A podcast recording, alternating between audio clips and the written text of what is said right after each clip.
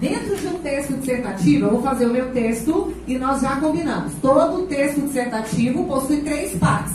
O que não quer dizer introdução, desenvolvimento e conclusão, o que não quer dizer três parágrafos, não é isso? O primeiro parágrafo do meu texto, nós já combinamos qual é a nossa estratégia, né? Nós já temos a nossa estratégia de introdução, nós vamos trabalhar uma contextualização, depois da contextualização, nós vamos trabalhar tese, a tese em função da predominância de ideias nos textos motivadores, não esquece disso, hein?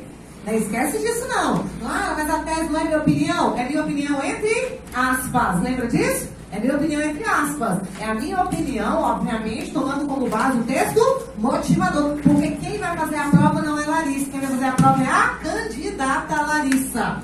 Não é assim? E sendo ela candidata, obviamente, ela precisa observar o texto motivador. Tá? E se motivar por algum daqueles textos ali ou não. Ok?